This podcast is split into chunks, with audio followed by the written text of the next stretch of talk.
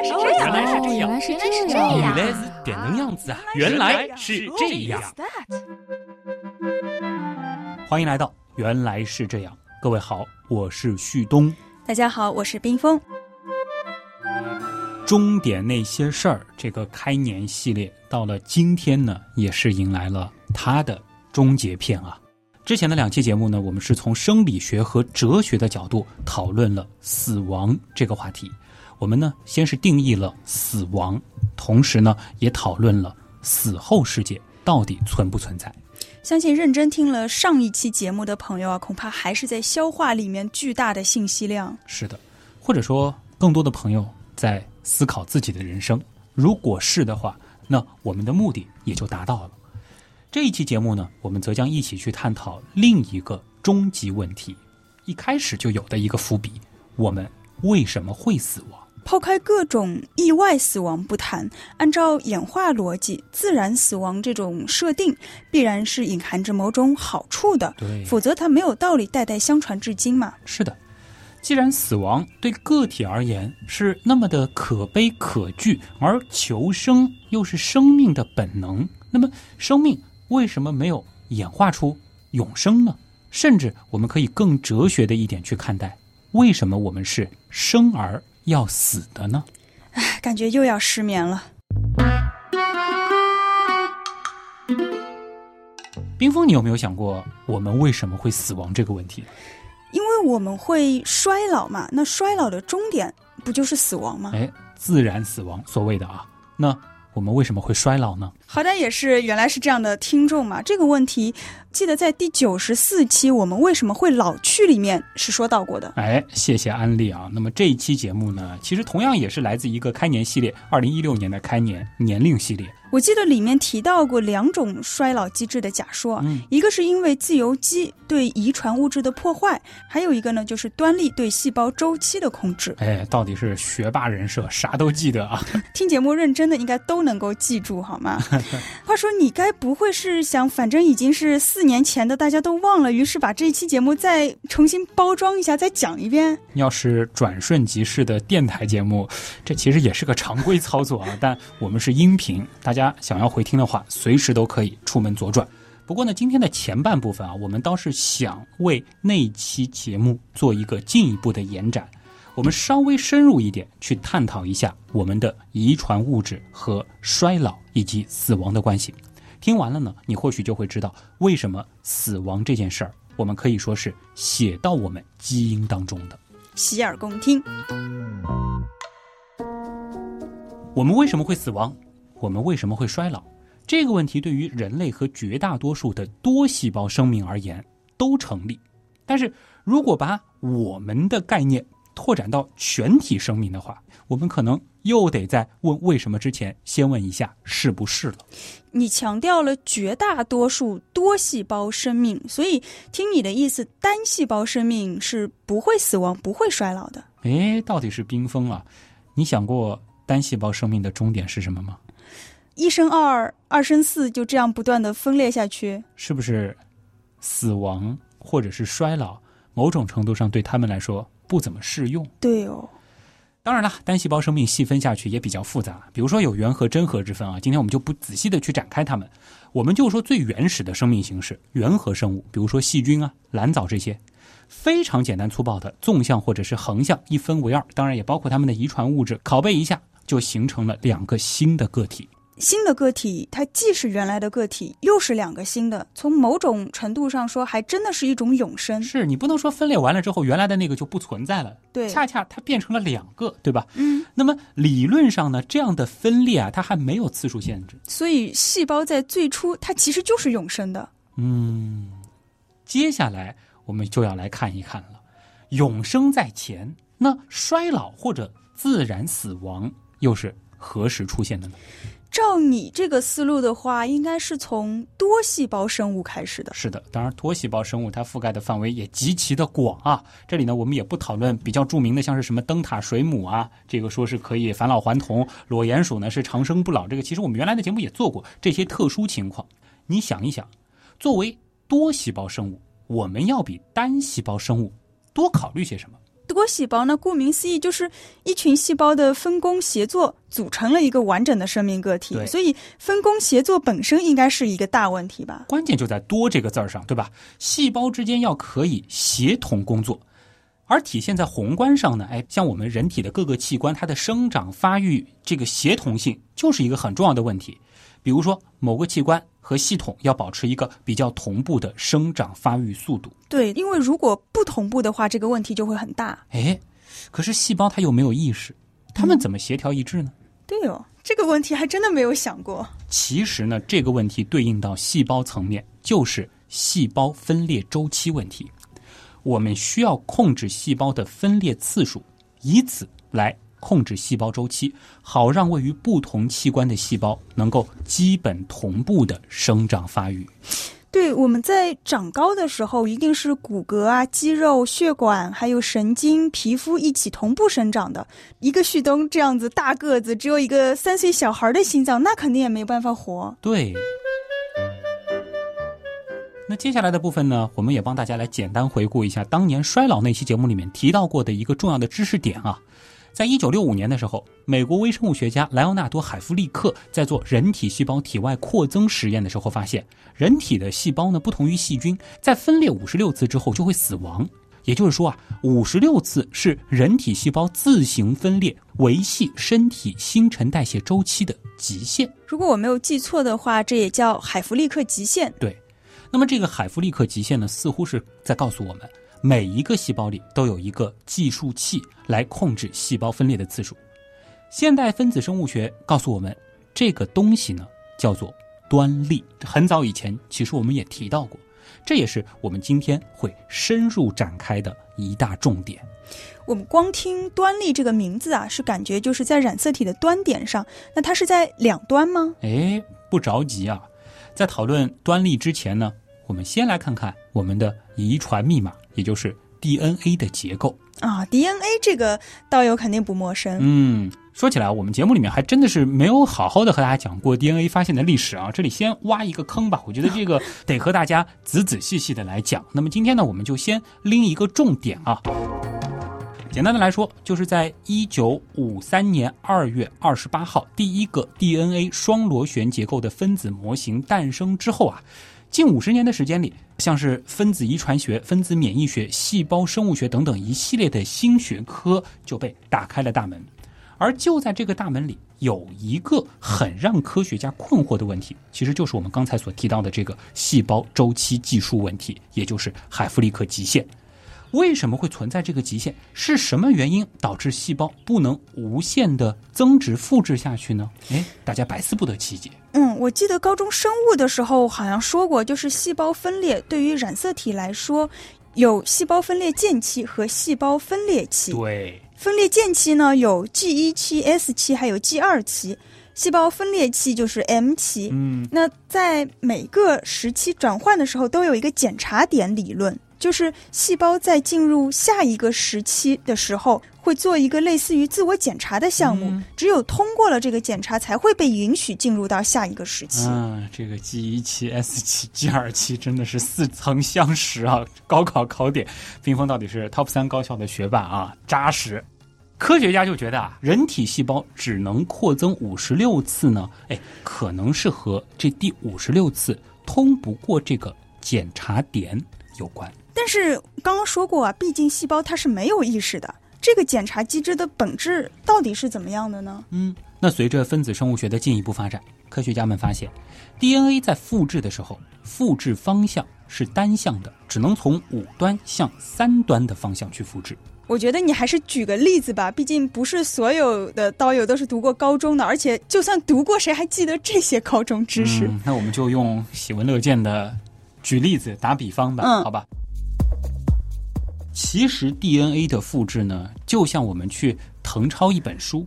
当 DNA 解开螺旋之后啊，这本书呢就变成了上下互补的两册书，其中呢上册是正着写的，下册啊是倒着写的。也就是说，把上册的这个内容的最后一个字呢是写在了它的最开头，以此类推。我要这书真的是倒着写，读起来可够累的。啊，你别说读起来累，这誊写起来呢更加麻烦。而对于我这个誊写员来说，为了防止出错，我一定需要是顺着内容写，这样呢不会像反着写可能会出现错字漏字，对吧？嗯，而且呢，同样是为了防止错误，我会在每次不连续的地方稍微占用一点空间，写上这是对应原本的第几页以及什么位置。那当我确定无误之后，我就会把这一段提示擦掉，再补上原来应该有的内容。就是我是一个抄写员。嗯，我要表扬你一下，是一个非常谨慎小心的抄写员。嗯，那你接着往下说，我似乎有点明白你在想要说什么。哎，大家不着急啊，那我们就继续开始誊写。我呢，同时打开了上册和下册的第一页。前面说过，上册是正序的，所以呢，我在我的誊抄本上写下了上册第一页第一字始，我用了九个字的空间，这是一个提示。然后呢，我从原本上册的第十个字开始誊写，一直誊写到这一页结束。那我有两只手啊，另外一只手也能工作。我呢，在誊写上册的同时，我也在誊写下册。我同样打开了下册誊写本。翻开第一页，由于是倒着写，所以呢，我是从下册誊写本第一页的最后一个格子开始倒着书写。嗯，那为什么要这样做呢？啊，因为我不会逆着顺序誊抄。这么笨吗？别忘了，这只是个比喻啊。我们讲的实际就是 DNA 复制的这个过程。嗯，所以呢，我只能从誊写本的最后一个位置开始写。我先写下了下册第一页最后一字史，这呢是用了十个字的空间。然后呢，我从原本下册的倒数第十一个字开始，逐渐逐渐的去充实这个内容。从最后一个格子誊写到这一页最开始的格子，嗯，就和上册的那个誊法是差不多的，只不过是倒着写。虽然誊写的方式是倒着的，但是呢，我写下的这个内容啊，在我的这个默念下，其实是符合逻辑的。嗯，同时呢，这也可以杜绝漏字和多字的情况。那第一页誊写完了之后，到第二页了会怎么样呢？哎，到了第二页，我说了，在不连续的情况下，我才会写下提示位置的提示语。那对于上册来说呢，我一直是顺着誊写的。第一页的最后一个字和第二页的第一个字呢是连续的，所以呢，这里我根本不需要写提示语，直接誊写就可以。对，接着呢，我们看看我要怎么去抄下册的第二页。我还是翻到了我的誊写本的第二页，那同样是一片空白，但是我并不会在内容上倒着抄写。所以你还是从第二页的最后一格开始反着抄写。又因为和之前抄写的不连续，所以呢，我还是写下了下册第二页最后一字始这样的话，然后呢，从第十一个字开始抄写。很快呢，我的这一页也抄完了。结束了吗？事情当然没有完，我突然发现上一页，也就是第一页的最后几个字，还是下册第一页最后一字始这样的提示位置的提示语，对吧？那么。在我确定无误的情况下，我就擦除了这些现在看起来已经没有什么用的提示语言，我再把本来应该有的这个内容给它补充上去，而且还是倒着写的。对，并且呢，在心里默念着内容，直到和第十一个代表着下册内容的字连上。我的默念很通顺，绝对没有誊写错误。我来帮大家梳理一下啊，旭东这个誊写员呢，他在誊抄完整本上册的时候，只有在开头写下这样一个提示语。但是在誊写下册的时候呢，每抄一页就会在誊写本那一页最后的位置写下下册第几页最后一字始，嗯，然后呢再把接在上页最后的提示语擦除，对，补充上应该有的内容。嗯，你是不是觉得一边抄一边默念内容不会漏抄字或者多字啊？对，就是这样。毕竟呢，我说了，我是一个很负责的，也挺死板的誊写员啊，当然不能抄错。确实是一个非常负责的誊写员，但是我觉得这样是有问题的。嗯，什么问题？就是开头和结尾啊，你抄的上册第一页最开头不是内容啊，而是位置提示语，这没有什么意义。还有呢，你抄写下册内容的最后几个字，应该也还是位置提示语吧？因为没有下一页了，所以你也不可能把它擦除掉，并且把正确的内容替代上去。对，这么仔细的誊抄，结果还是丢掉了上册正文的开头和下册正文的结尾。那如果这样，我就把稿件交上去，一定不会通过，犯了这么明显的错误。你是不是想用这种誊写方式来代表 DNA 复制？懂我？那要是这样说的话，我们的 DNA 岂不是会随着复制越来越短？哎，或者说里边的有效信息会不断的丢失掉一部分？嗯，冰封呢是发现了问题的关键，因为。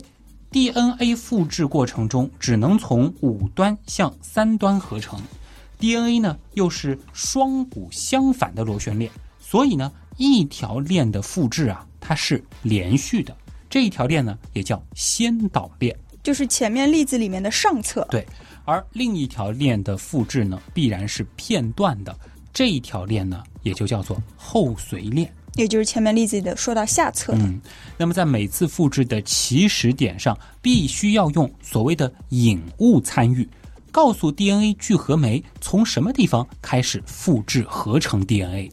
这个引物应该就是刚刚说到的位置提示语吧？就是如此。那么在先导链上，引物呢就位于最开始。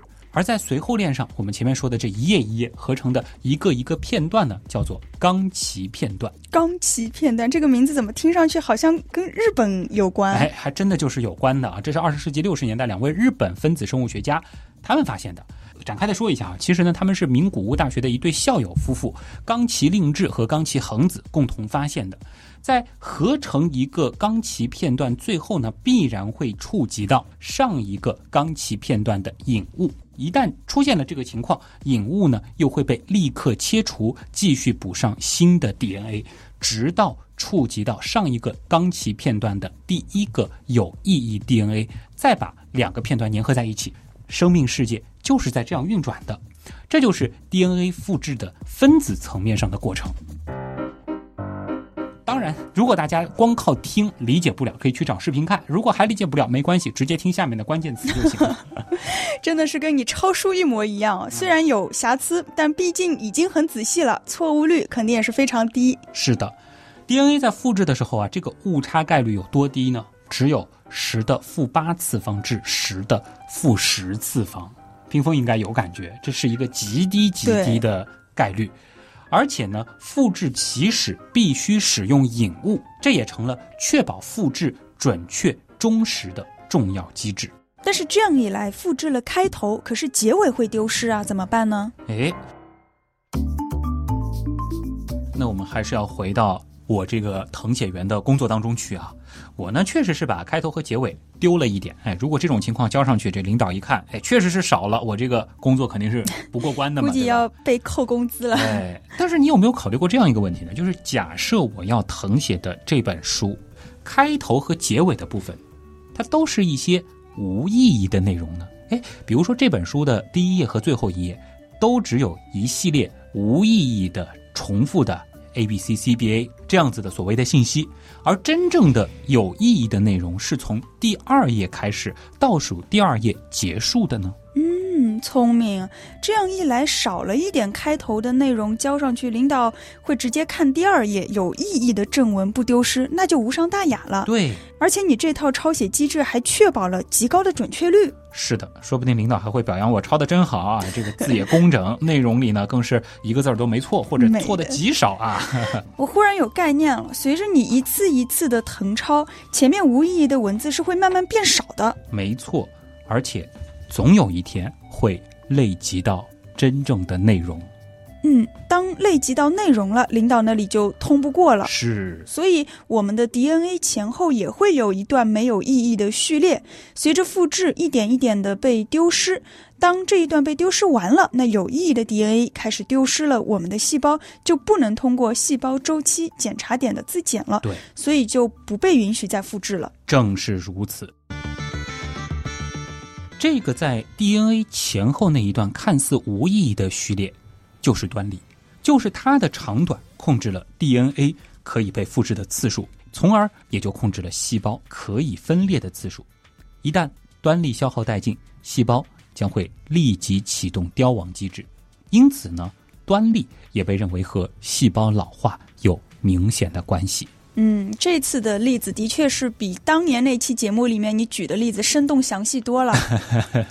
但是我知道，在正常的生理调节下，有一些细胞确实是可以几乎无限增值的。嗯，比如对我们有用的一些干细胞，那他们是怎么做到无限增值呢？哎，其实呢，我们体内啊有另外一种机制，或者说呢是一种酶，它呢可以去调控端粒的长度，就叫端粒酶，就可以延长端粒的长度。哦，这个具体是怎么操作的？哎，还回到我们滕超的那个故事当中去啊。端粒酶呢，可以让那本书再多出几页没有意义的开头和结尾。哎，其实这个过程呢也不难理解。前面我们说啊，这几页呢是没有意义的、重复的 A、B、C、C、B、A，但其实啊，这也是很有意义的。没有意义的 A B C C B A，它其实很有意义。你这把我说糊涂了。我们其实前面说过，DNA 的合成和复制是有方向的，就是只能朝着一个方向去复制。嗯，但是这么多的 A、B、C、C、B、A 连起来，你是不是可以发现，你从正着方向看和反着方向看，它是一样的？嗯，那么这样的序列呢，叫做回文序列。就是这段序列里面，它似乎是没有方向性的。是的。那么既然这样，我不管方向，我只要重复的去誊抄 A、B、C、C、B、A 就好了。那么端粒酶呢，其实就是这样，这种酶自带引物，这个引物呢是一点五倍的重复拷贝。怎么说呢？就是 A B C C B A A B C。太抽象的话，再举一个比较容易想象的例子啊，就是有点像我们小时候用三块砖过水坑的那种玩法。三块砖过水坑，我小时候好像没玩过这么调皮的。其实很好玩啊，找三块砖。嗯放在水坑当中，左脚和右脚呢踏在第一块和第二块上，然后呢把第三块砖从最后移动到最前面，我们呢再向前走一步，再把最后一块移动到最前面，以此往复向前行走。嗯，这个办法可以。忽然想找个水坑来玩一玩了。那么在端粒处的这个 DNA 呢，被引物结合上之后啊，端粒呢就被延长了半个拷贝。然后呢，端粒酶向前移动半个重复序列，再延长端粒半个拷贝，这样一个死循环，不停的在开头和结尾去拷贝那段没有什么意义的，但又有意义的 A B C C B A，以延长端粒的长度，直到达到这个需要的量为止。嗯，那是不是可以这样理解？就是相当于说，细胞的寿命从宏观上来说，就是我们的寿命。因为我们就是无数细胞的集合体。嗯，而体内又有现成的端粒酶，嗯那我只需要把体内的端粒酶激活，或者说维持于一个可以接受的水平，这样一来呢，岂不是就可以长生不老了？哎，确实啊，人类就有过这样的想法。比如说啊，二零零九年的诺贝尔生理学或医学奖，当时呢其实就表彰了发现了端粒和端粒酶保护染色体的机理的科学家们我二零零九年就已经颁奖了。那其实这个机制是发现的更早。对，那为什么到现在还没有长生不老药呢？我们说事物其实都是有两面的，对吧？随着之后的研究深入啊，我们发现这个端粒酶呢，它其实还和一个我们谁也不愿意听到的疾病息息相关。嗯，癌症。对，你想，癌细胞当中其实就存在着高表达的端粒酶，所以癌细胞的重要特点是什么？无限扩增，嗯，所以癌细胞才会无限的增值扩增，最后让病人陷入无尽的痛苦。嗯，那我们能不能调控这样的酶，让它在一个合理的区间内表达呢？事实上呢，也不行，因为我们之前说啊，DNA 复制它确实是很精确，但是呢，也有一定的出错概率。这样的精确，它不是百分之一百，而且呢，我们的 DNA 还会遭遇氧自由基、过度氧化、钙超载、电离辐射等损伤。当然啦，我们其实也有复制差错和理化因素导致的 DNA 损伤的修复机制，但是呢，这样的修复它也不是百分之一百的。所以，这样的缺陷它会随着 DNA 的无限复制和细胞的无限分裂被大批量的克隆放大，最终导致机体的死亡。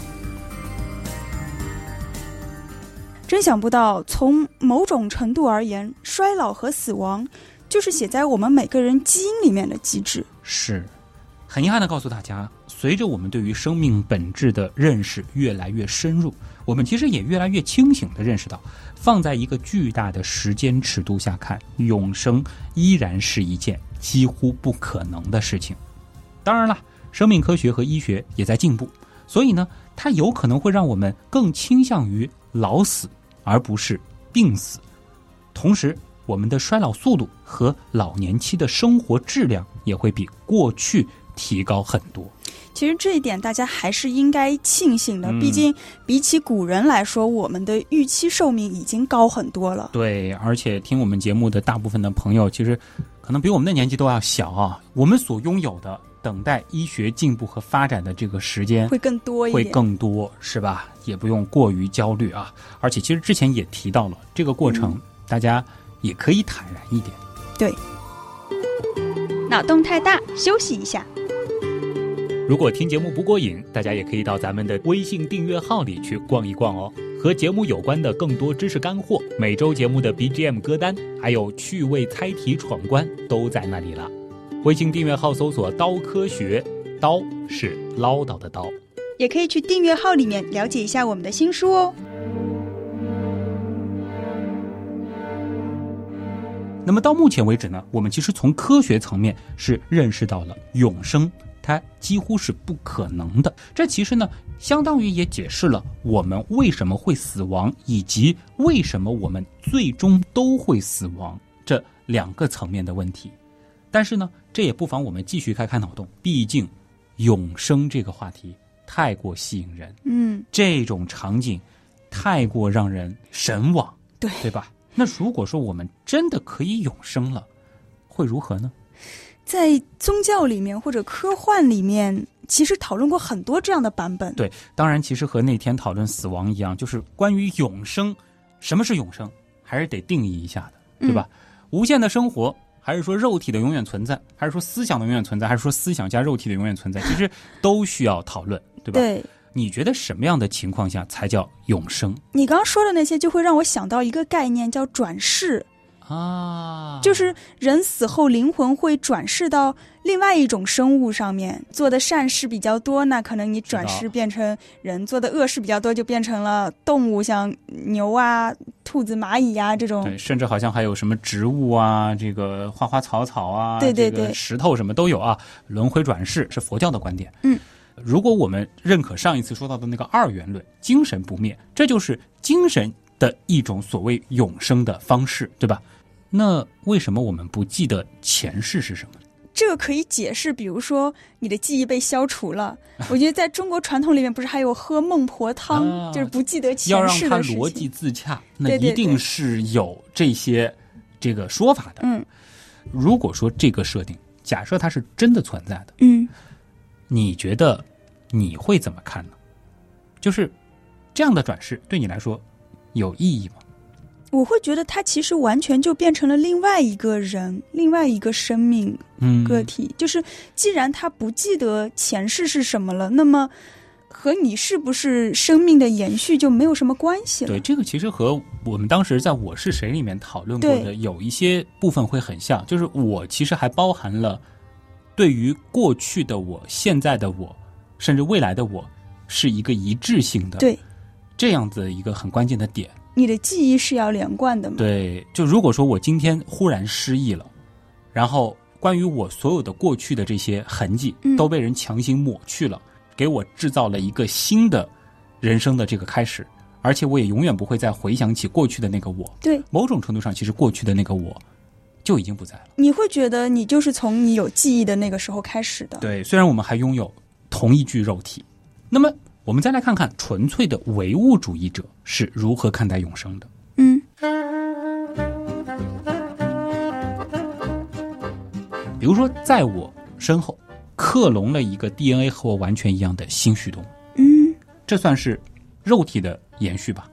嗯，我觉得这个跟前面说到的分裂是很像的，就是二分四，或者类似于无性繁殖那种。对对对对对，就是说，在我生命的所谓的这个终结之后，嗯，又通过一个和我一模一样的，对，就是自我复制，不断的去延续。嗯，那你觉得这是一种永生吗？或者说，对于我们这样的高认知能力的人来说，那你的思想和意识是连贯的吗？就是你的肉体虽然你的 DNA 基因都是在的，那么你的意识感觉又要陷入到我是谁的讨论了。就是如果说他是一个新生的人，他只是跟我有一样的遗传信息、一样的肉体的，而没有我的记忆，没有这所有的一切我思想部分的传承的话，那一定不是我。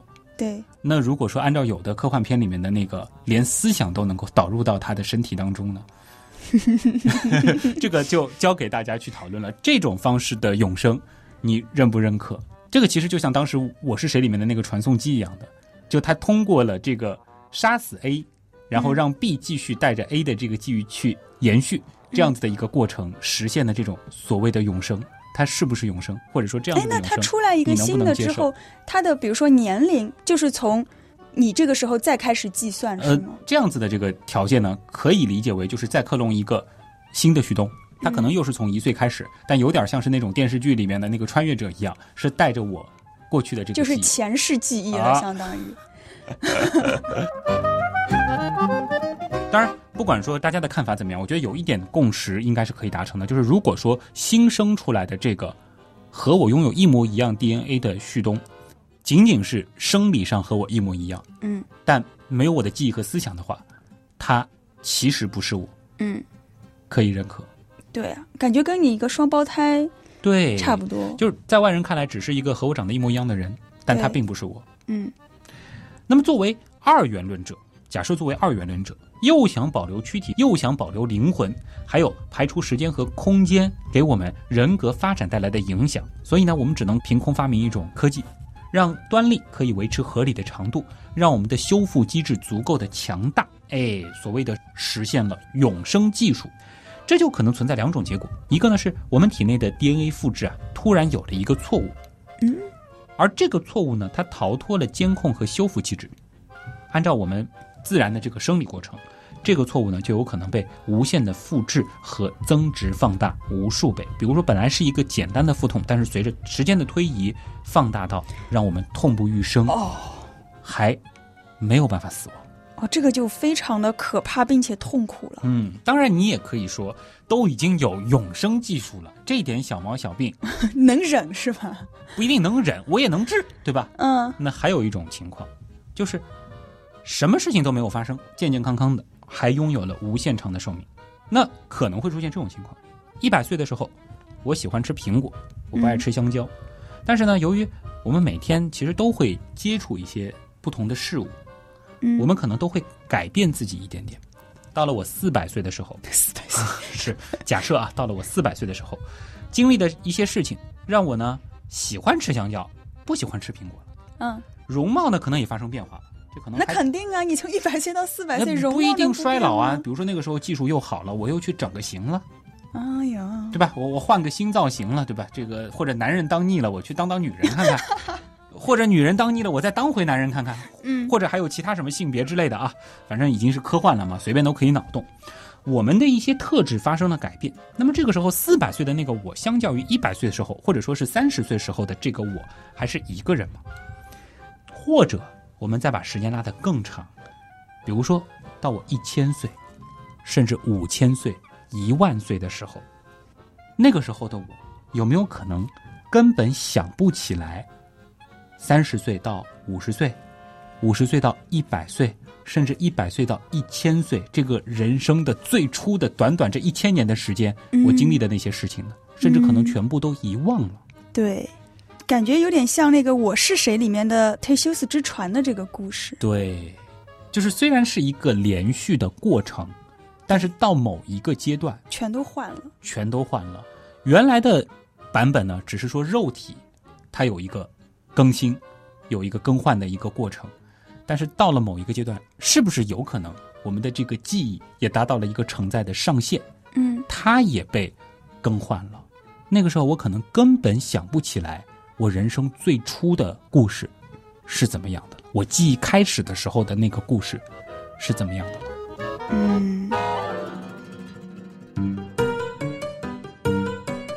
但是前面说到的，比如说我原来爱吃苹果，不爱吃香蕉，嗯后来改了口味了，这个我觉得还这我觉得只是是一个例子，因为我们现在其实也会有小时候不喜欢吃的对呀东西，现在喜欢吃东西，对呀但这个是我一个变化的过程。但如果说我真的就是在记忆、在认知这个部分，嗯就像特修斯之船那样，嗯发生了变化。因为关于人类的这个记忆，它的上限到底是多少？不知道冰峰，你在这个认知科学领域里边有没有了解过？好像没有办法做测试的一件事儿，是吧？对，有过计算，但是没有真的达到过上限。嗯，所以这只是一个单纯的假设，对的，对吧？还有一个情况呢，我们就不用考虑这么多细节的问题了，就是很多科幻片里面都会讨论的，就是永生人他们会有一种什么样的倾向，或者说他们会有一种什么样的共性。好像看到的大部分的版本，不是无聊死，就是孤独死，哦或者到了最后他们会想方设法作死。作死。如果你不能理解的话，嗯我们也可以继续来设想一下，比如说永生技术，像刚才所说，真的出现了，嗯这个世界会变成什么样？这个世界还是我们熟悉的世界，或者说还是我们想要的样子吗？我觉得我们可以来设想一下永生人的世界。嗯。情况 A，假设有一种技术可以让人永生，但是这项技术你要得到它，就像比如说我们现在去做个整形，嗯做个特殊的手术，你要是有代价的，而且代价不菲，比如说需要昂贵的金钱，又或者某种技术它可能会依赖于其他的人作为代价。我觉得这个会不会变成就是某些富人专有的特权？是会让我想到时间规划局。对，以前我们觉得生死有命，富贵在天，觉得生命这件事儿本身还是平等的。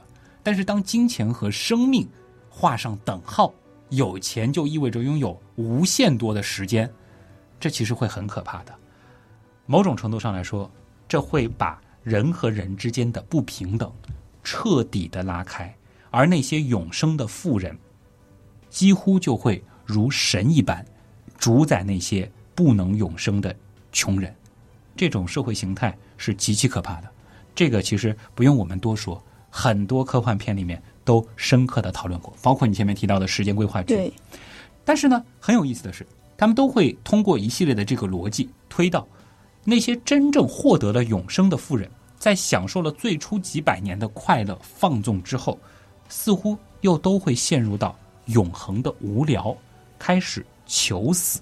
不想再活了我个人的理解，冰峰应该能够明白，多巴胺哦，就是任何的东西都不能让它产生任何的愉快的感觉啊，或者新鲜的感觉啊，就会特别无聊。是，就是我们本身其实会有各种各样的事情让我们快乐。比如说，我喜欢旅游，但是你去一个地方去多了，反复去，对，你也没什么感觉了，嗯对吧？小时候对很多的物质有欲望，真的工作以后可以轻易的去获得了，你也不会觉得怎么样。是是，比如说现在，我可能心里会像冰峰这样，也想搞个间隔年，出去读个几年书，对吧？有这样子的欲望。那如果说永生了，我想读一百个博士、一千个硕士都没有问题的时候，嗯，这些东西其实到最后，它会陷入到一种疲惫，而且随着这个时间的拉长，很多我们现在看来是快乐的、刺激的事情，大脑会耐受的。就是你会有各种各样的渴望，是因为你暂时可能得不到，嗯。所以你才会有这样想要去得到。然后，当你有足够长的时间，你不怕没有机会去做这个事情的时候，你就会没有那么的对，这是一种就是没那么着急。另外呢，就是你都尝试过了。对比如说原来可能周游世界是每个人的梦想，你把所有的地方都去了。对，永生的世界可能就是什么？你这个小村庄竟然还没有去过，这个村庄我都去过十次了，就可能会到这种程度，你总会无聊的。对，就是你感觉穷尽了所有自己感兴趣的事情，你就再也找不到自己到底感兴趣什么了。就更不用说所谓的孤独了。如果只是部分的人永生，比如说我永生了，嗯，但是我熟悉的这个时代的我最初成长的这几十年的朋友，绝大部分都离去了，嗯我的亲人离去了，甚至我的后代也先于我离去了，这是很多科幻电影当中会去讨论的。最后可能倾向于孤家寡人的一个状态，对，又或者一种普惠式的永生。前面所谓的这个贫富差距问题都拉掉了，就是从这一刻起，我们所有人都不会再老死，嗯这样子的永生，不需要任何代价的。嗯，听起来很好啊。是啊，那这个时候社会又会变成什么样子呢？我觉得可能这个社会的效率会降低，因为我们有大把大把的时间。明日复明日，明日无限多，对，很多着急的事儿，真的就不再着急的去做了。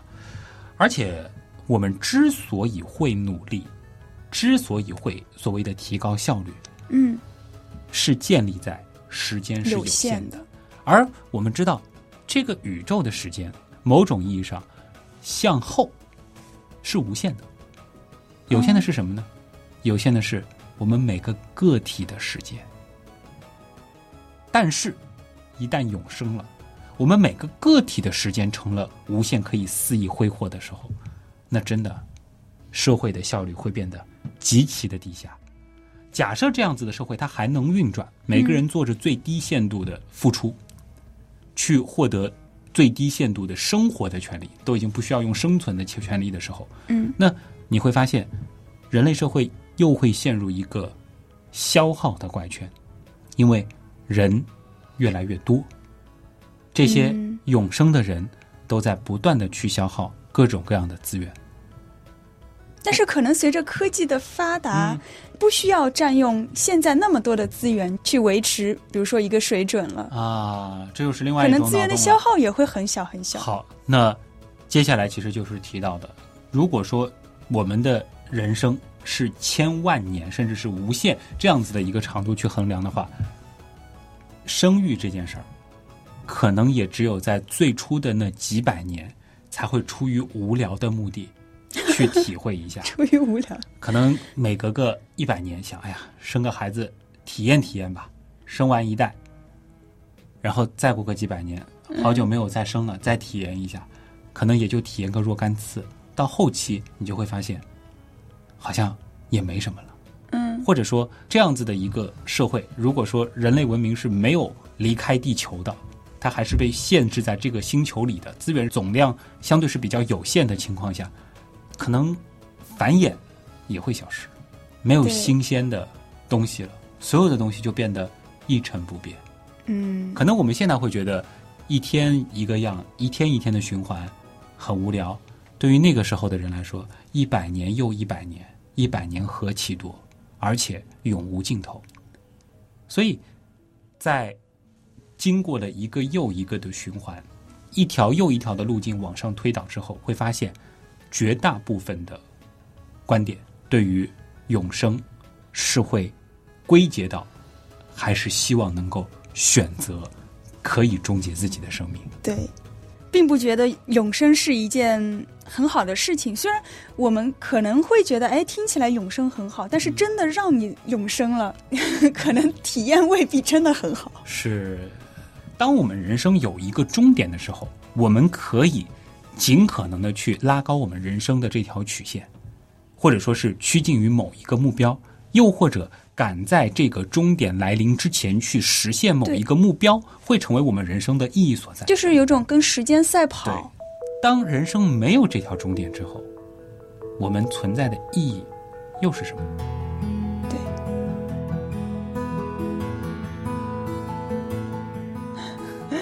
很深刻，怎么去理解呢？我们就用这样一句话来结尾吧：我们不会永远活着，因为我们不应该永远活着。如果我们应该永远活着，那其实我们就能永远活着。但是我们没有永远活着，这就是我们不会永远活着的原因，哇，原来是这样。就是这样。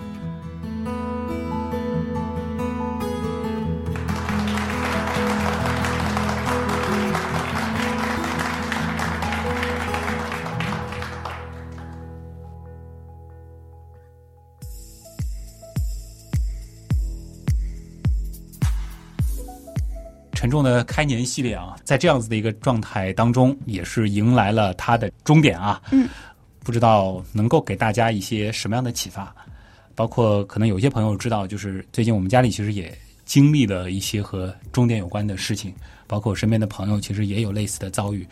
真的，其实了解生命的终结，对生命会终结有一个心理上的认识，并且有所思考和准备，的确是能够很好的帮助我们去珍惜当下的幸福。是，嗯，前段时间看着家人在在病床上的时候，再包括送走他的时候，就会发现自己真的生活的太幸福了。有一些幸福是平时都不会注意得到的，比如说我能健康的走路，我想走到哪儿，凭着自己的意愿迈开双腿就能走。但是对于一个卧病在床多年的人来说，这其实就是一生最大的渴求、渴望而不可及的一个目标。更不用说其他的一些我们所拥有的健康，我们所拥有的亲人，我们所拥有的。生活等等，我们可能只把目光聚焦在了那些不如意的事情，可能仅仅是因为今年的年终奖少了，仅仅因为孩子今年的成绩不怎么好，仅仅因为这些琐事你就觉得不幸福。但事实上，我们还生着，我们还健康着，这已经是莫大的幸福了。其实我们说向死而生就是这样子，嗯，而且很多东西真的是只有你失去了，或者你切身的看到你身边的人失去了，而他的痛苦的样子，你才会真的感觉到这个事情有多么的嗯重要、有意义。呃，在二零二零年的最初，或者说是二十年代的最初，和大家来聊终点这件事儿，当然不是。想要让大家在这个新的一年垂头丧气，因为想着反正我总有一天是要走向终点的，恰恰是让大家知道，因为有终点的存在，我们的生活才变得有意义。活好此生，当终点真的来的时候，能够不留遗憾。嗯，